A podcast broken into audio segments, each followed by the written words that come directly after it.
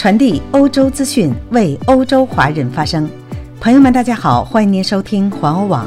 今天是二零二一年二月八号，星期一，农历腊月二十七。我是主播千惠，一起来看一看今天欧洲发生了哪些大事。欧盟呼吁加快疫苗生产，达到生产自主。南非停用阿斯利康疫苗备受争议。奥地利有条件放宽封锁。德和首遇十年来大风雪安然度过。英国秘密报告称，缅甸政变无可避免，西方无力干预。希腊发电厂发生大火，法国拒绝一千三百名旅客入境。以上就是今天的要闻，下面请听详细内容。欧盟呼吁加快疫苗生产。欧盟委员会负责内部市场的执委布莱顿周一接受法国 RTL 电台采访，呼吁欧盟各国加快疫苗生产。在赢得疫苗研制的科技胜利后，现在要大力投入批量生产。预计在十八到二十四个月内，欧盟能够到达新冠疫苗研制生产自主。这位欧盟官员表示。欧盟在疫苗研制的科技领域已经取得了胜利，一个月内有三种疫苗上市是个好消息。现在要进入批量工业生产阶段，需要工厂能够生产疫苗，而且还要快速提高疫苗的产量。欧盟官员布莱顿负责领导欧洲疫苗的生产工作，因欧盟接种疫苗行动出现延迟，几周来受到多方批评。布莱顿表示，要面对生产量在一年时间内从约十万剂迅速达到数十亿剂的挑战，史无前例。南非停用阿斯利康疫苗备受争议。南非昨天决定暂时停止使用阿斯利康疫苗，因为这种疫苗据称对南非变种病毒引起的轻度至中度感染所提供的保护不大。阿斯利康回应称，因为南非只是在青壮年中进行小规模试验，数据没有代表性。英国一名卫生官员二月八号表示，没有证据表明阿斯利康疫苗不能预防死亡或严重疾病，而南非只是暂时停止使用这种疫苗。法国卫生部长奥利维尔·维兰在接种疫苗时说，阿斯利康制药公司生产的疫苗完全可靠，并且对新冠病毒几乎所有的变种都提供足够的保护。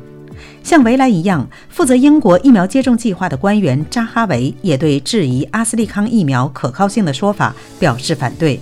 哈扎维说：“一切都表明该疫苗工作正常，也用于对付新的病毒变种。”此外，澳大利亚卫生部长格雷格·亨特也为阿斯利康疫苗辩护。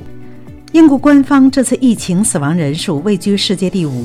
英国目前已为一万两千零一十四人接种了第一剂疫苗，大约五十万人已经接种了第二剂。奥地利有条件放宽封锁。在奥地利第三次封锁后，学校、商店、理发店和博物馆被允许重新开放。放宽措施今天生效。带有许多条件，如去理发店的奥地利人必须提交不超过四十八小时的阴性检测结果；逛商店的顾客不止戴口罩，还必须遮盖面部。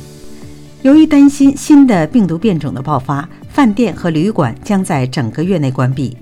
奥地利政府希望感染的人数在七天内下降到每十万人中只有五十人，目前仍然是每十万居民中有一百零八人。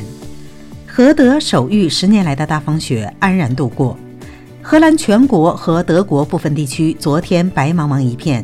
突如其来的暴风雪导致飞机与火车交通中断，在荷兰，病毒检测和疫苗注射点也因此关闭。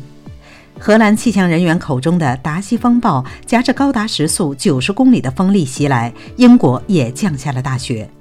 尽管温度低至摄氏零下五度，荷兰与德国仍有不少民众跑到户外享受滑雪橇与玩雪之乐。据报道，荷兰并没有出现大的事故，只是交通出现了一些小意外。